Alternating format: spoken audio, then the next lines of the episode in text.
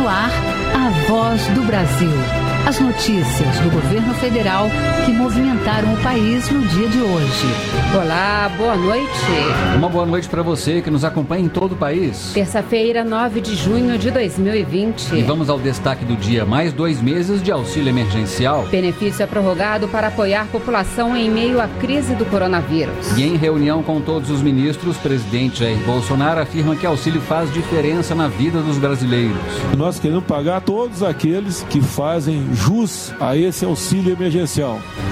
E durante reunião, o Ministério da Saúde apresenta nova orientação para quem está no início dos sintomas de coronavírus. Recomendação é procurar atendimento de imediato. Daniele Popov. O objetivo é tratar as pessoas antes da necessidade de UTI, que deve ser considerada a última opção. E você também vai ouvir na Voz do Brasil. Socorro para estados e municípios em meio à pandemia. Governo paga a primeira parte da ajuda federal de 60 bilhões de reais. Luana Karen. O valor será pago em quatro parcelas. 10 bilhões de reais deverão ser usados na saúde e na assistência social. E 50 bilhões poderão ser empregados livremente. Na apresentação, Alessandra Bastos e Nazi Brum. E para assistir a gente ao vivo na internet, basta acessar www.voz.gov.br. O governo vai prorrogar o auxílio emergencial de 600 reais por mais dois meses. A decisão foi anunciada hoje durante reunião do presidente Jair Bolsonaro com ministros do governo para tratar do combate ao novo coronavírus. Segundo o ministro da Economia, Paulo Guedes, além de estender o benefício, o governo pretende unificar programas sociais. E quer incluir 38 milhões de pessoas no mercado de trabalho. A prorrogação do auxílio emergencial será por dois meses. Nesse período, segundo o ministro da Economia, Paulo Guedes, deve ser organizado o retorno das atividades com a adoção de protocolos de segurança para garantir a saúde dos trabalhadores. Paulo Guedes anunciou que, além de estender o auxílio emergencial por mais dois meses, o governo vai unificar programas sociais e incluir no mercado de trabalho os beneficiários do recurso. Por dois meses, nós vamos estender o auxílio emergencial. Nós estamos ah, nível de emergência total, a 600. Nós vamos começar agora uma aterrissagem com uma unificação de vários programas sociais e o lançamento de um Renda Brasil, porque aprendemos também durante toda essa crise que havia 38 milhões de brasileiros invisíveis e que também merecem ser incluídos no mercado de trabalho. Vamos lançar um programa verde amarelo. O retorno às atividades também deve ser facilitado por uma interpretação da Organização Mundial da Saúde sobre a transmissão do vírus. De acordo com o presidente Jair Bolsonaro, a OMS está avaliando que pacientes sem sintomas não transmitem o coronavírus. No dia de ontem, é, mais um dado da OMS, também de forma não comprovada ainda, como nada é comprovado na, na questão do coronavírus, mas que a transmissão por parte de assintomáticos é praticamente zero. O presidente Bolsonaro disse ainda que continuam no Brasil as pesquisas sobre a aplicação de hidroxicloroquina para o tratamento da Covid-19. Segundo ele, a Organização Mundial da Saúde também voltou atrás e liberou as pesquisas sobre o uso do medicamento. Sobre o auxílio emergencial, o presidente anunciou que quem não tem acesso a meios digitais e ainda não conseguiu solicitar o benefício poderá fazer o pedido nas agências dos Correios. Nós queremos pagar todos aqueles que fazem jus a esse auxílio emergencial. Que a gente sabe que o recurso é pouco, mas para quem perdeu tudo, 600 reais, ele sobrevive. O governo também está atuando para evitar fraudes na concessão do benefício e a outros recursos destinados a combater os impactos do coronavírus. Um canal criado pela Controladoria Geral da União recebeu mais de 3.300 denúncias de fraude e corrupção relacionadas à aplicação desses recursos. O ministro da CGU, Wagner Rosário, falou ainda sobre uma parceria com o Ministério da Saúde para fiscalizar a compra de equipamentos usados no tratamento da Covid-19. o Ministério da Saúde encaminhava previamente as licitações para a CGU e a CGU analisava, identificava riscos. Foram 18 processos analisados, que somam 6,1 bilhões de reais e para que a gente tenha uma noção de um dos resultados, nós revogamos uma licitação de 900 milhões de reais por indícios de fraude na proposta da empresa vencedora. Desde o início da pandemia, em março, o governo federal já publicou 11 leis, 36 medidas provisórias e 22 decretos para garantir que o país atravesse esse período com mais segurança e tranquilidade. Reportagem Luciana Colares de Holanda.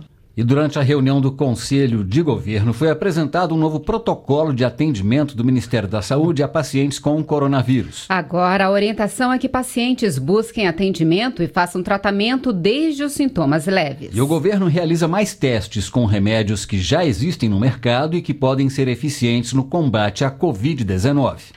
Passada a primeira etapa da pandemia no Brasil, com os casos das regiões Norte e Nordeste correspondendo ao que é considerado inverno na região e da incidência em capitais mais populosas como São Paulo e Rio de Janeiro, o ministro interino da Saúde, Eduardo Pazuello, falou sobre uma nova fórmula para enfrentar o coronavírus. De acordo com o ministro, o impacto da doença com a chegada do inverno nas regiões Centro-Oeste, Sul e Sudeste vai ser diferente. O objetivo é tratar as pessoas antes da necessidade de UTI, que deve ser considerada a última opção. Houve uma preparação maior, mais tempo de se preparar, verificar como aconteceu no Norte e Nordeste e principalmente a curva de aprendizagem. Aprendemos que a primeira ideia do protocolo de ficar em casa doente e só ir para o hospital quando estiver passando muito mal, ele é uma péssima ideia. O que tem, o protocolo que está sendo tratado é: ficou doente, procure imediatamente o médico vai aos postos de triagem. Então, nós vamos receber o nosso diagnóstico, receber a prescrição médica e vamos nos tratar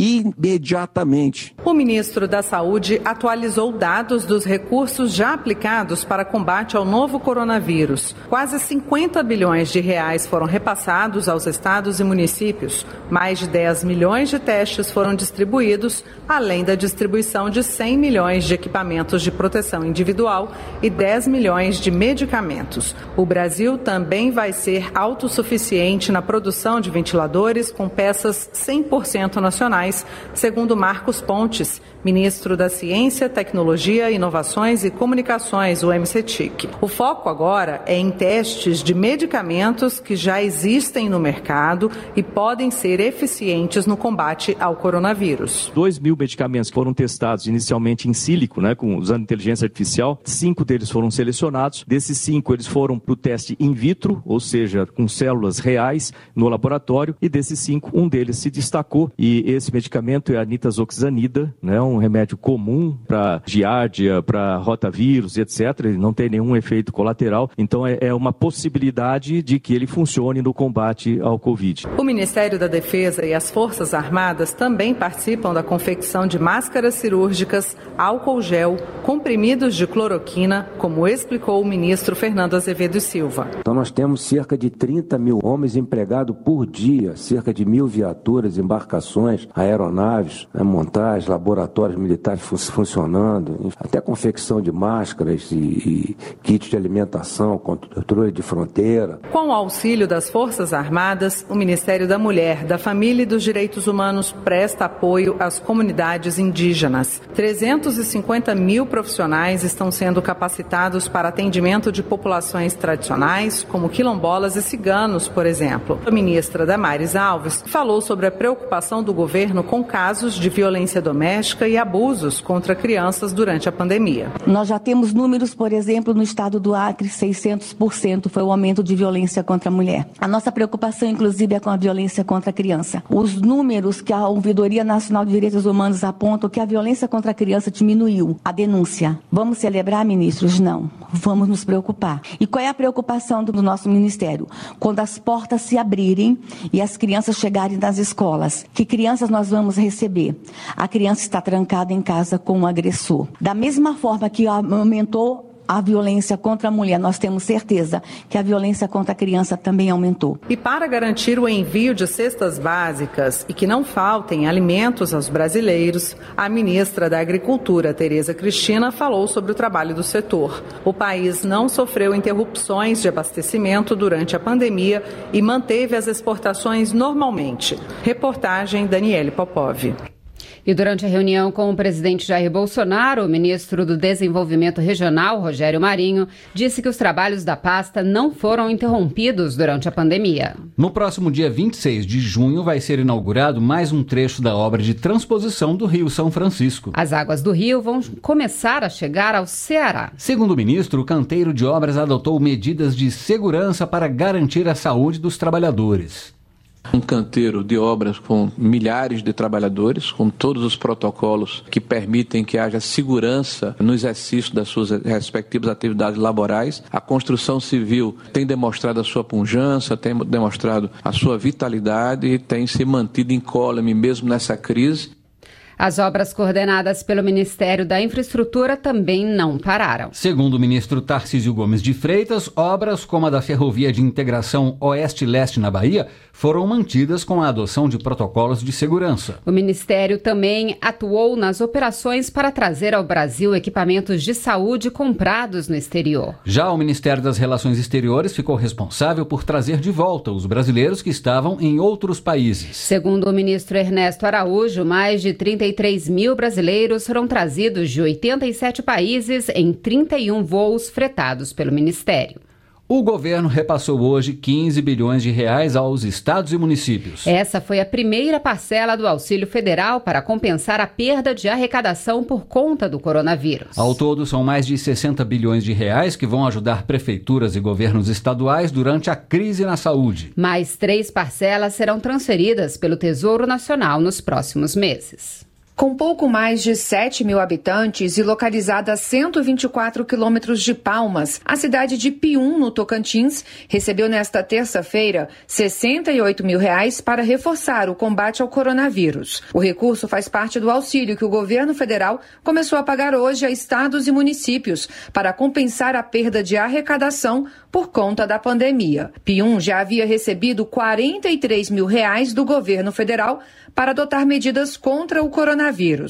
O município tem até o momento um caso confirmado de Covid-19. A secretária de saúde do local, Neila Lopes Barros, lista o que já foi comprado com o auxílio da União. Utilizamos na aquisição de EPIs para a proteção dos profissionais que trabalham na linha de frente, como álcool gel, máscaras, óculos, luvas, medicamentos. Providenciamos também cartazes para informar a população. Ao todo, o governo federal vai destinar 60 bilhões 180 milhões de reais aos estados e municípios. O valor será pago em quatro parcelas. Desse total, 10 bilhões de reais deverão ser usados na saúde e na assistência social e 50 bilhões poderão ser empregados livremente. É o que explica Ernesto Preciado, coordenador geral de análise, informações e execução de transferências financeiras intergovernamentais do Tesouro Nacional. Para os estados, os critérios utilizam 40% é taxa de incidência da Covid-19 e 60% população. Para os municípios, o critério de distribuição é só população.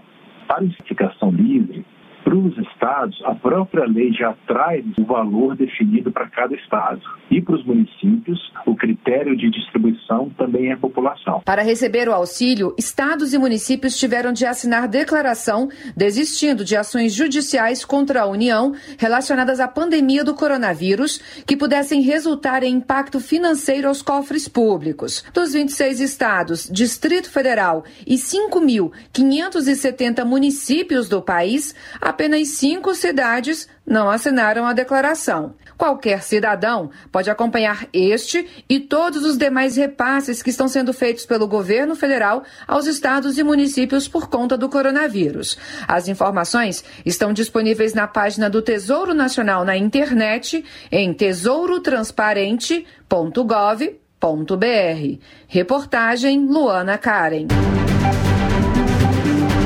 Número de pedidos de seguro-desemprego aumentou desde o início da pandemia de coronavírus. De janeiro a maio deste ano, mais de 3 milhões de brasileiros solicitaram benefício, um aumento de 12,4% em relação ao mesmo período do ano passado. Somente em maio, 960 mil pessoas entraram com um pedido, um aumento de 53% na comparação com o mesmo mês do ano passado. Os três estados com maior número de requerimentos foram São Paulo, Minas Gerais e Rio de Janeiro. O seguro-desemprego é pago aos trabalhadores formais demitidos sem justa causa. Os pedidos podem ser feitos de forma digital e não à espera para concessão do benefício. E vale lembrar que o trabalhador tem até 120 dias para requerer o seguro-desemprego. Mais 2 milhões e 600 mil brasileiros nascidos no mês de setembro puderam sacar hoje a segunda parcela do auxílio emergencial de 600 reais do governo. O calendário de liberações para saques prossegue até o próximo dia sábado, dia 13, como explica a vice-presidente de governo da Caixa, Tatiana Tomé. E agora nós estamos aí faltando três dias para encerrar esse ciclo de saque para aqueles que estão recebendo a parcela 2. Então nós temos nascidos em outubro no dia 10 de junho, quarta-feira. Aí quinta-feira é o feriado de Corpus Christi. Sexta-feira para aqueles nascidos em novembro. Finalizando no sábado, 13 de junho, para os nascidos em dezembro. Então encerramos aí essa etapa da parcela 2. Até agora, a Caixa já pagou mais de 76 bilhões de reais para 58 milhões e 600 mil beneficiários. Entre eles, o motorista autônomo Alessandro de Palmas, morador de Curitiba, no Paraná. Ele conta que não teve dificuldades para receber o auxílio emergencial. Auxílio que veio para ajudar, né? Para somar no, nas despesas diversas que a gente tem em casa aí. Aproveitei esse dinheiro aí para ir no mercado, ficamos parados agora esses tempos aí no, no pico da, da pandemia aí, eu tive que ficar uns dias em casa e tal. E não foi nada difícil, porque fiz o cadastro ali no, no que o Jeito pede no, no, no aplicativo e recebi o dinheiro aí. 11 milhões de pessoas aguardam análise do Ministério da Cidadania para receber o benefício para profissionais que estão na linha de frente contra o coronavírus. Hospitais universitários oferecem capacitação à distância para melhorar o atendimento em todo o país. É daqui a pouco.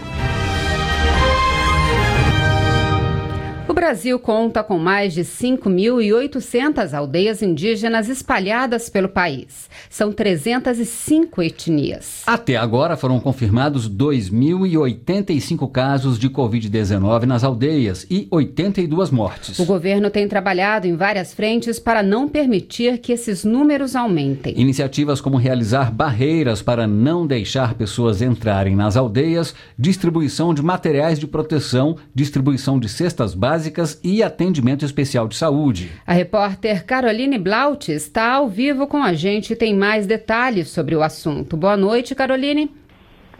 Boa noite a todos. Ao todo já foram mais de 4 bilhões e 700 bilhões de reais investidos em ações de proteção aos indígenas. A maior parte em recursos para o auxílio emergencial e alimentação escolar. As medidas têm foco nos mais de 750 mil indígenas brasileiros aldeados, mas os que moram em cidades também estão sendo apoiados. Até os indígenas estrangeiros fazem parte das ações, como explica a secretária executiva do Ministério da Mulher, da Família e dos Direitos Humanos, Tatiana Alvarenga. E no sentido de não deixar ninguém para trás, a gente atuou também com os indígenas refugiados. Temos um grande número, não só é, em Boa Vista, né, em, em, Roraima, dos indígenas refugiados venezuelanos. É, tivemos agora recentemente lá com entrega de máscaras pela sociedade civil, mais de 10 mil máscaras. Até o momento, mais de 600 mil equipamentos de proteção individual, insumos em saúde e medicamentos foram enviados aos 34 distritos sanitários especiais indígenas em todo o país. De acordo com o presidente da FUNAI, Marcelo Xavier, outro auxílio que tem chegado nas aldeias são as cestas básicas.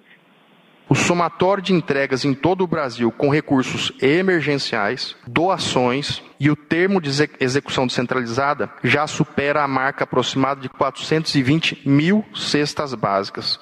E nossa pretensão, conforme dito acima, é que nos próximos dias chega a 500 mil cestas básicas. Lembrando que cada cesta tem, em média, 22 quilos de alimentos. O Ministério da Saúde atualiza todos os dias o boletim do Subsistema de Atenção à Saúde Indígena. Até o momento, foram registrados 2.085 casos de Covid-19 entre os indígenas e 82 mortes. Segundo o secretário especial de Saúde Indígena, Robson Santos, os números poderiam ser maiores caso o governo não estivesse agindo. 8,5% das aldeias registraram casos de Covid. Então, vou fazer o contrário. Significa aqui que 91,5% não registraram. E isso aí, mais uma vez, vale o quê? Há um trabalho de vigilância quando a gente vai somando aqui a barreira sanitária da FUNAI, a atuação da CESAI, a atuação das equipes é, multidisciplinares de saúde indígena trabalhando intensamente. Então, os números aqui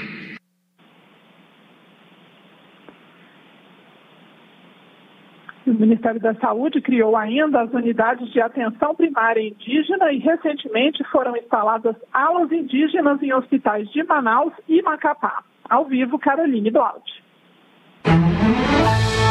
E o Ministério da Saúde atualizou agora há pouco os números do coronavírus. São 739.503 casos confirmados. O número de pessoas recuperadas da doença já é de 311.064. E 38.406 mortes foram confirmadas. Profissionais que atuam nos hospitais universitários de todo o país estão sendo capacitados no atendimento de pacientes com o coronavírus. O treinamento é oferecido pela empresa brasileira de serviços hospitalares em uma plataforma de educação à distância. Só para o curso intensivo já são mais de 15 mil inscritos para uniformizar as condutas e dar mais segurança para as equipes de saúde no enfrentamento da pandemia do coronavírus, a empresa brasileira de serviços hospitalares EBSER tem atuado na realização de treinamentos de funcionários nos 40 hospitais universitários federais que compõem a rede em todo o país. É o que explica a coordenadora de desenvolvimento de pessoas da EBSER, Eluar Junqueira. Estamos ofertando capacitações em várias temáticas, desde o cuidado intensivo dos pacientes, manejo dos pacientes desde o modo básico ao avançado, ventilação mecânica, tudo isso sem deixar de lado a importância dos nossos profissionais estarem aptos e munidos com arcabouço de informações e técnicas que possam reduzir drasticamente o seu risco de contágio no ambiente de trabalho. Na Bahia, mais de 1.500 profissionais do Hospital Universitário em Salvador receberam treinamento sobre os protocolos de segurança no tratamento a pacientes com Covid-19. É o que garante a chefe da Unidade de Desenvolvimento de Pessoas do Hospital da Universidade Federal da Bahia, Érica Marques. O objetivo dessas capacitações é prestar um serviço de qualidade e atender rigorosamente aos protocolos de segurança para os profissionais de saúde e também aos usuários do SUS. A rede EBSER está capacitando também os voluntários que compõem a Força Nacional. O Ministério da Educação disponibilizou para a rede EBSER 274 milhões de reais para ações contra o coronavírus. Além da capacitação para o atendimento à Covid-19, a verba está sendo utilizada para adequação de infraestruturas, aquisição e manutenção de equipamentos, compra de medicamentos e insumos e equipamentos de proteção individual. Reportagem Cleide Lopes. Só uma correção: o número de casos confirmados do coronavírus é de 739.503. Atenção, estudantes que vão fazer o Exame Nacional do Ensino Médio Enem 2020. O prazo para pagar a taxa de inscrição termina amanhã, dia 10. O pagamento precisa ser feito por todos os participantes que não se enquadram nos perfis que garantem a gratuidade. Para realizar o pagamento, basta acessar a página do participante no site enem.inep.gov.br e gerar o guia, a guia de recolhimento da União com a nova data. Em seguida, pagar em qualquer banco, casa lotérica ou agência Dos Correios. A Companhia Nacional de Abastecimento, a Conab, confirmou hoje o crescimento recorde da produção de grãos no país. A safra está estimada em mais de 250 milhões de toneladas, um número 13,5% maior do que a safra anterior. A previsão de crescimento da área semeada é de 3,6%. O destaque foi para a soja, com uma produção recorde de 120 milhões de toneladas. E essas foram as notícias do governo federal. Uma realização da Secretaria Especial de Comunicação Social da Presidência da República. Com produção da empresa Brasil de Comunicação. Fique agora com as notícias do Poder Judiciário e do Congresso Nacional. E uma boa noite. Uma boa noite para você e até amanhã. Governo Federal. Pátria Amada. Brasil.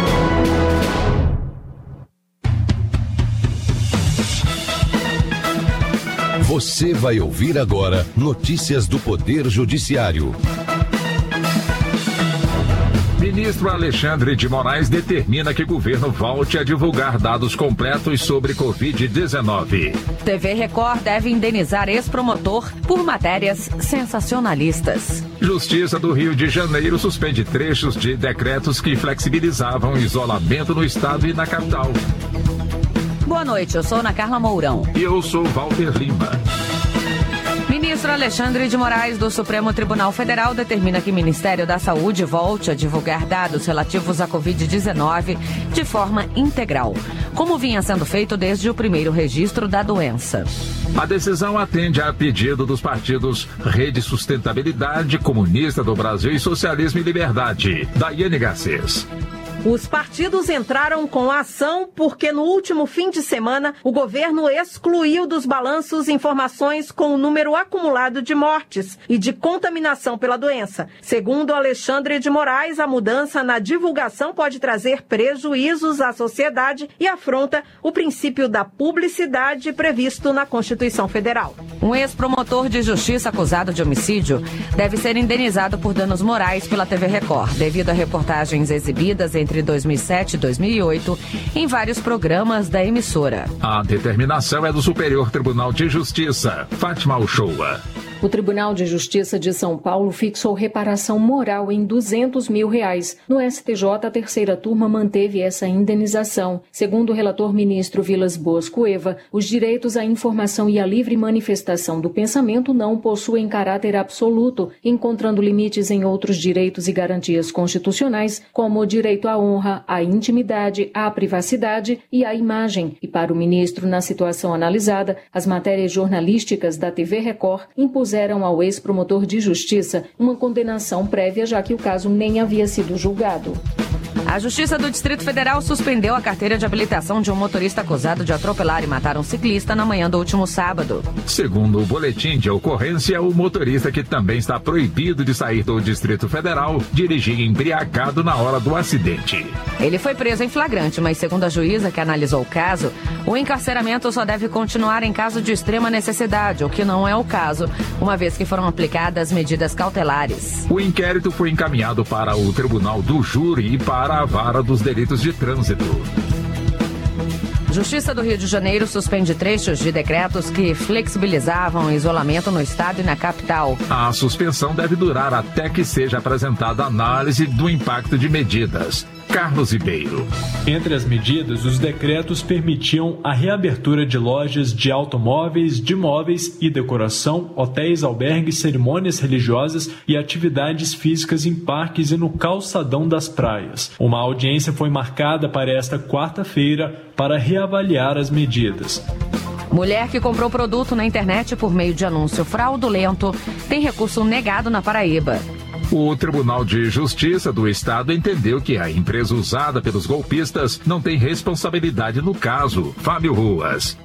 A mulher comprou um notebook pela internet para pagamento via boleto bancário. Após pagar o valor, percebeu que não recebeu informações como confirmação da compra e data de entrega. Ela procurou a empresa e foi informada que não existia o pedido. A justiça entendeu que a mulher foi vítima de um golpe que utilizava páginas falsas.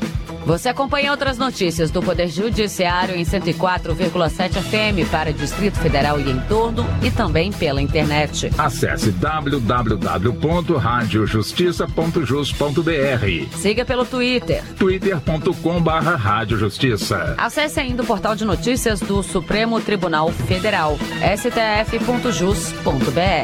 Boa noite. E até amanhã. Notícias do Poder Judiciário, uma produção da Rádio Justiça, Supremo Tribunal Federal.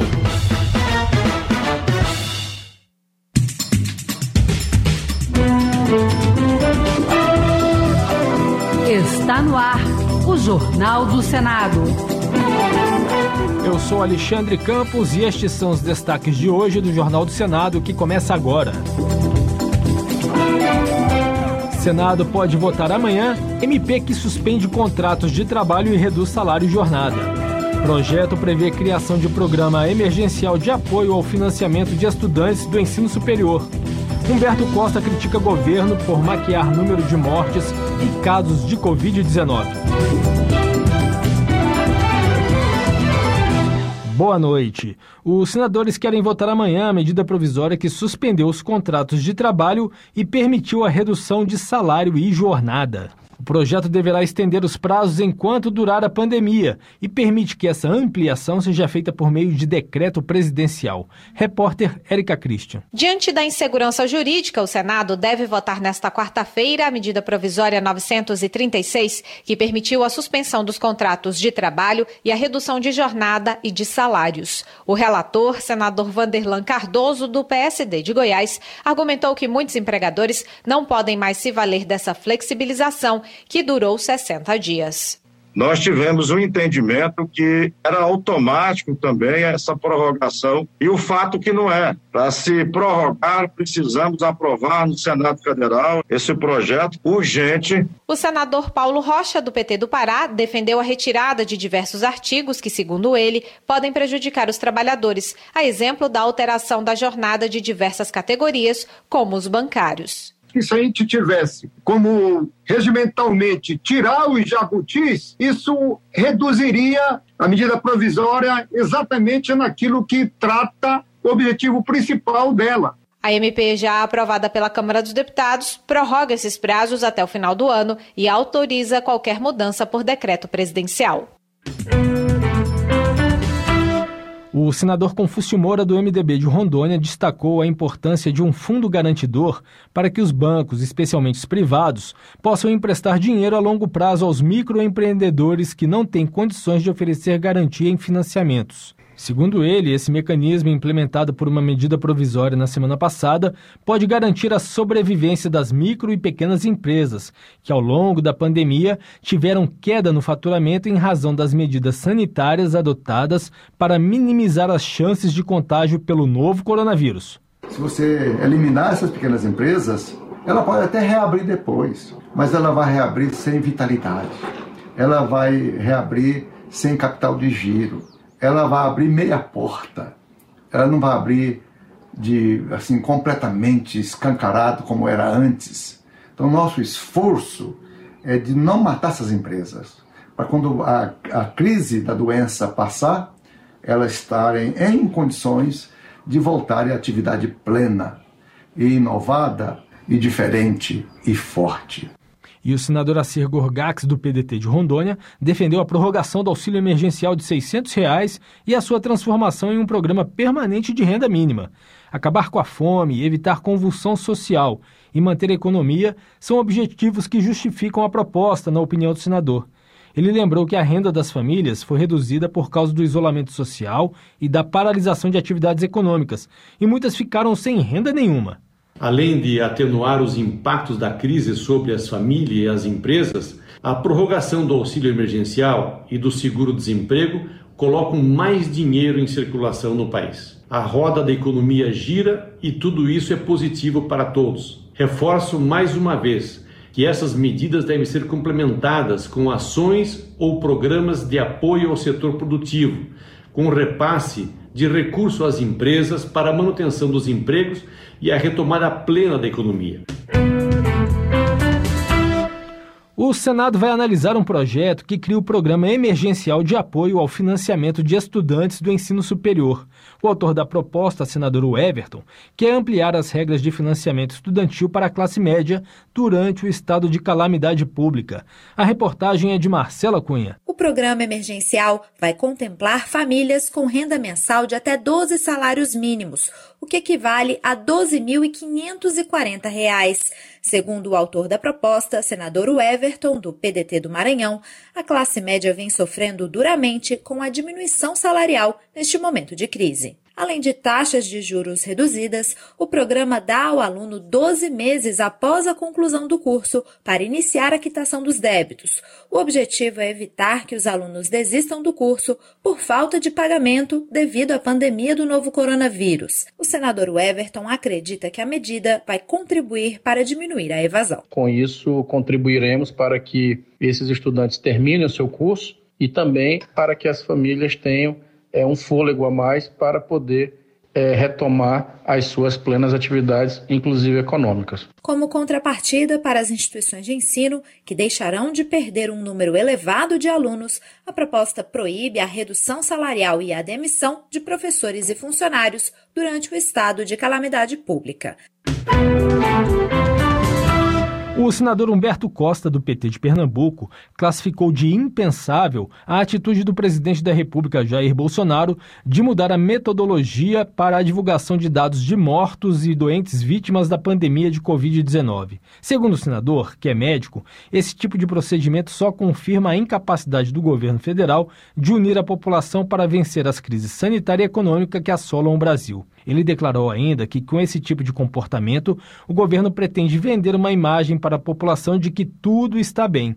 O senador lembrou que conduta semelhante só havia ocorrido nos anos de 1970, quando a ditadura militar tentou esconder a existência de uma epidemia de meningite, proibindo inclusive a divulgação de notícias sobre o tema pela imprensa da época. Essa atitude que o governo brasileiro está tomando nesse momento, ela desorienta, primeiro, a população, que perde a dimensão da gravidade da situação para poder, assim, se cuidar melhor. Segundo, desorienta os gestores de saúde nos estados e nos municípios que ficam sem informações transparentes e fidedignas. E desorienta também o trabalho de enfrentamento à Covid no mundo inteiro. O governo editou um decreto com regras de política reversa para medicamentos domiciliares vencidos ou sem uso pelos consumidores. A partir de agora, fabricantes e importadores são obrigados a recolher os remédios descartados em pontos de coleta, como farmácias e drogarias. Reportagem de Regina Pinheiro. A situação é conhecida. O médico passa uma receita para que o paciente tome oito comprimidos de um remédio, mas a cartela do medicamento tem dez. O que sobrou do medicamento fica esquecido na gaveta e um dia, com o prazo de validade vencido, o resto do conteúdo é jogado no lixo comum. Porém, esse hábito pode gerar danos ao meio ambiente, pois os medicamentos podem contaminar o solo e a água. O decreto assinado pelo presidente Jair Bolsonaro no Dia Mundial do Meio Ambiente, 5 de junho, cria um sistema de política reversa de medicamentos domiciliares vencidos ou em desuso. O documento prevê a instalação de pontos fixos em farmácias e drogarias para o descarte pelo consumidor de remédios de uso humano e suas embalagens. O presidente da Comissão de Meio Ambiente, senador Fabiano Contarato, da Rede Sustentabilidade do Espírito Santo, explica que o meio ambiente ecologicamente equilibrado é um direito constitucional. Todos temos direito a um meio ambiente ecologicamente equilibrado. Esse decreto está cumprindo a determinação prevista no artigo 225 da Constituição Federal. Já o senador Paulo Paim, do PT do Rio Grande do Sul, criticou a postura do governo em relação ao meio ambiente. Segundo ele, o executivo quer fazer mudanças na legislação para beneficiar grupos econômicos, madeireiros e garimpeiros estamos assistindo toda uma desconstrução da política ambiental. O país não suporta esse cenário de ataque às suas florestas e seus mananciais. E está aí o desrespeito às comunidades tradicionais, sejam índios, ciganos, negros, quilombolas. Lembramos, somente no ano de 2019, foram identificadas 26 violações nessa área. Entre as violações, Paim destacou o desmonte do IBAMA e do Instituto Chico Mendes, a redução das multas por crime ambiental e a paralisação de projetos de combate ao desmatamento.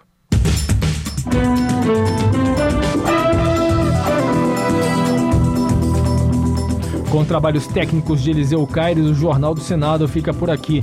Acompanhe agora as notícias da Câmara dos Deputados. Boa noite e até amanhã.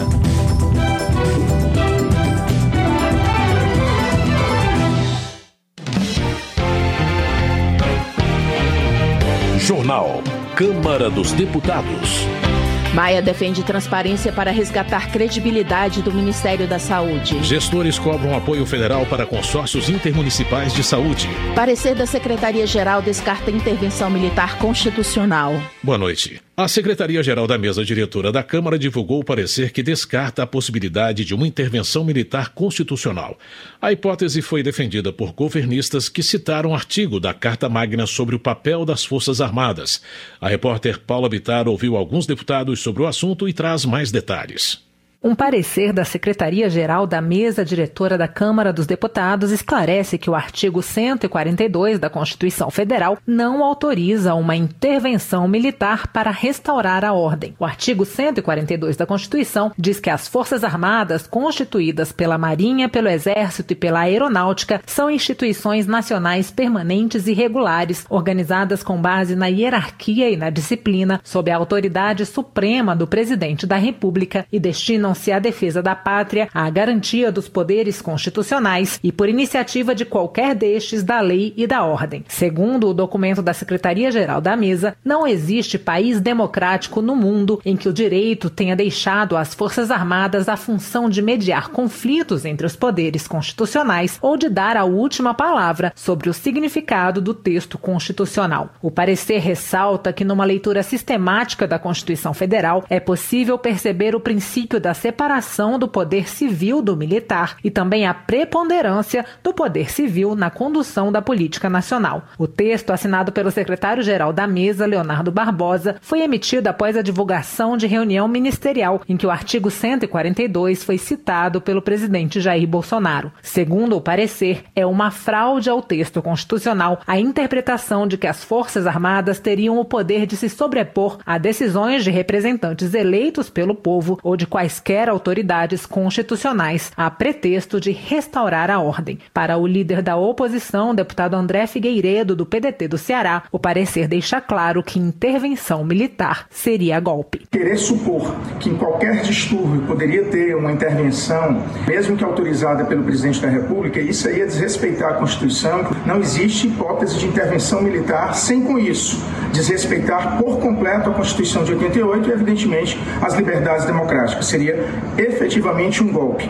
Segundo o líder do Novo, o deputado Paulo Ganime, do Rio de Janeiro, o texto da Secretaria-Geral estabelece um parâmetro para as vias legais com as quais possíveis crises podem ser combatidas. Foi muito importante esse parecer da Secretaria-Geral da Mesa da Câmara, que analisa de forma técnica, sem partidarismo, sem análises ideológicas, o que, que diz a Constituição com relação à democracia e com relação ao uso das Forças Armadas e a relação entre os três poderes. Então a gente não pode cogitar em momento algum, por mais que a gente discorde do STF ou do Congresso Nacional ou até mesmo do Presidente da República, a gente tem que combater qualquer crise institucional através das vias legais, através das leis. O deputado Fábio Trade, do PSD do Mato Grosso do Sul, lembrou que as Forças Armadas são subordinadas a um dos três poderes. E as Forças Armadas elas não são um poder à parte.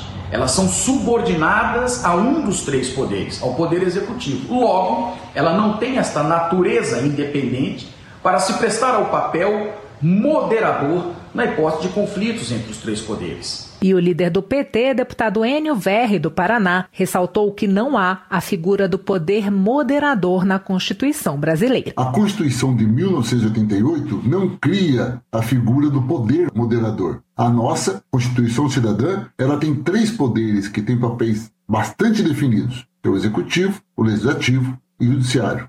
Portanto, não transfere às Forças Armadas esse poder que Bolsonaro insiste em dizer que tem. A produção da Rádio Câmara tentou contato com o líder do governo, o deputado Vitor Hugo, do PSL de Goiás, mas não obteve uma resposta sobre o parecer. Da Rádio Câmara, de Brasília, Paula Bitar. Justiça.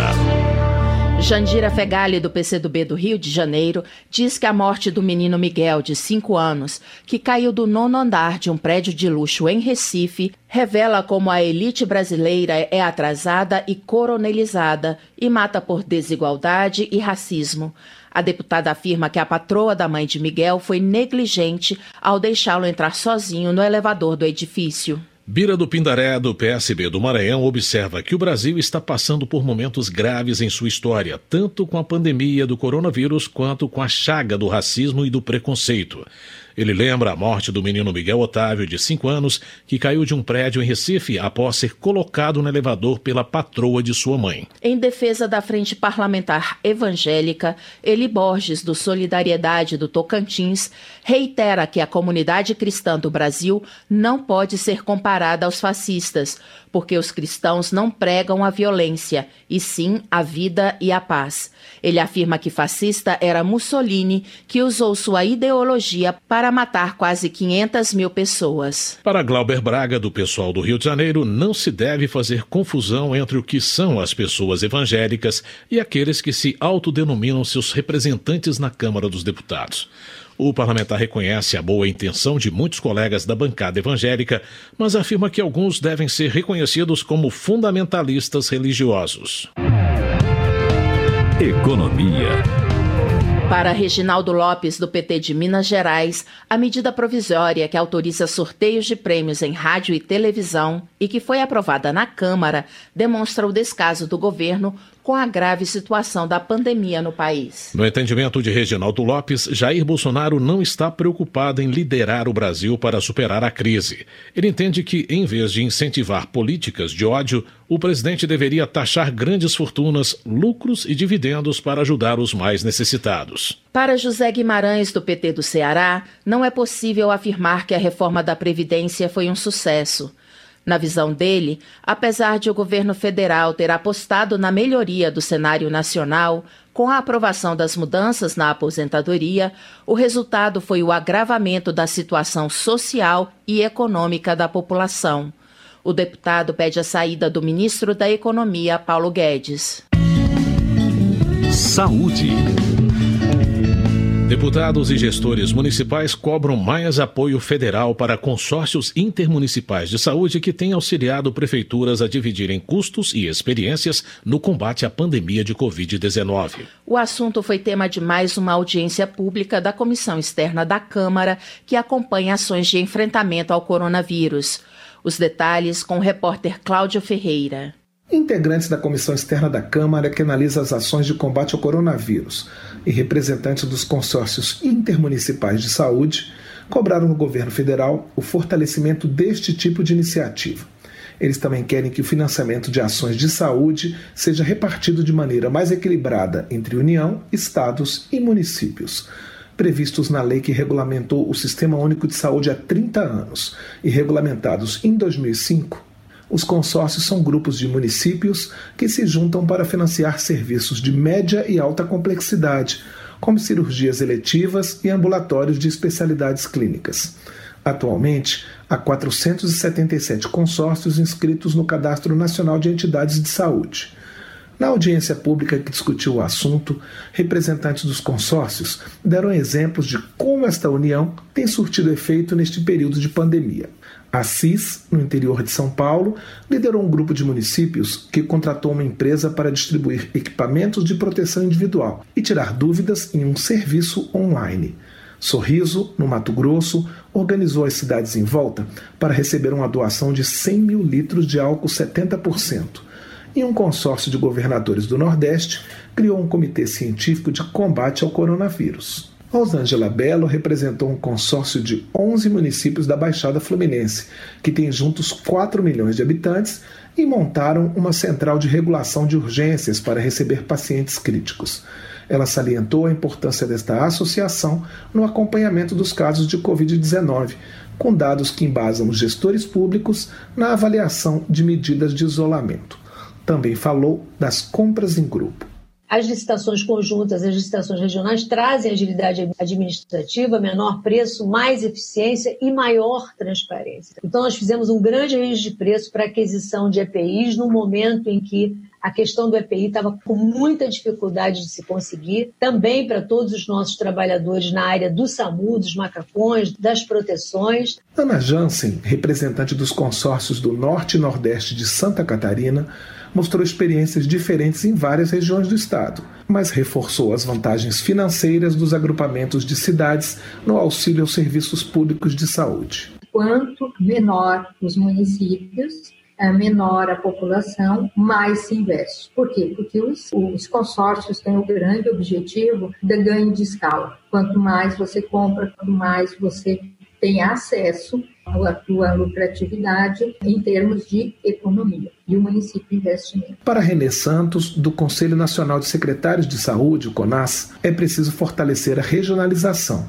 mas dividir as atribuições entre os vários níveis da federação. Foi o mesmo tom usado por vários debatedores. A deputada Leandre, do PV do Paraná, defendeu o financiamento tripartite, com mais participação da União. Tem regiões que, com certeza, se os consórcios não existissem, seguramente os pacientes sofreriam muito mais. É uma forma de você conseguir levar o serviço de saúde muito mais perto das pessoas e de você, com certeza, utilizar muito melhor os recursos públicos, porque você consegue fazer muito mais com muito menos. Coordenadora da comissão externa, a deputada Carmen Zanotto, do Cidadania de Santa Catarina, cobrou a retomada das reuniões entre consórcios e o Ministério da Saúde. O representante do Ministério na reunião, Marcos Marinho, explicou que a pandemia atrapalhou o cronograma e afirmou que a intenção é criar um ambiente normativo alinhado com os preceitos do SUS, além de incentivar o associativismo. Da Rádio Câmara de Brasília, Cláudio Ferreira. Carmen Zanotto, do Cidadania de Santa Catarina, afirma que a pandemia da Covid-19 evidenciou a realidade do Sistema Único de Saúde. Segundo ela, o SUS paga cerca de 500 reais pela diária em uma UTI normal. Esse valor passou a ser de R$ 1.600 por causa da emergência sanitária. Para ela, será preciso rever o financiamento da saúde quando o Brasil voltar à normalidade, pois ficou claro que os valores pagos hoje são insuficientes. Joênia Wapchana, da rede, alerta para a situação da saúde em Roraima, em especial do Hospital Geral do Estado. A deputada pede atenção especial dos governantes para a implementação urgente de um hospital de campanha que ajude no atendimento à população. Trabalho. Margarete Coelho, do PP do Piauí, agradece a aprovação de projeto de sua autoria que obriga a presença de fisioterapeutas em tempo integral nos centros de terapia intensiva, os CTIs. Ela explica que a permanência desses profissionais vai reduzir os dias de internação dos pacientes, ainda mais nesse período de pandemia. Rejane Dias, do PT do Piauí, também elogia a aprovação do projeto que torna obrigatória a presença de fisioterapeutas em UTIs de hospitais públicos.